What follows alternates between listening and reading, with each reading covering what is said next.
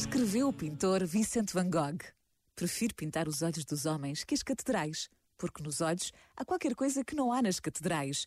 Mesmo se elas são majestosas e imponentes, a alma de um homem, mesmo se é um pobre mendigo ou uma menina de rua, é mais interessante a meus olhos.